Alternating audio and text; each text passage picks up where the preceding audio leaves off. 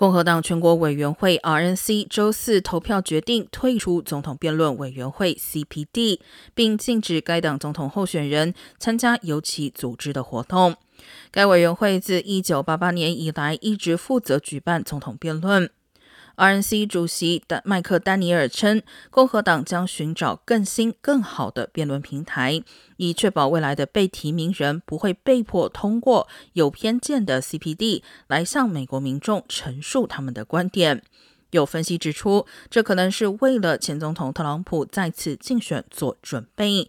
他曾一再称该组织存在反共和党偏见。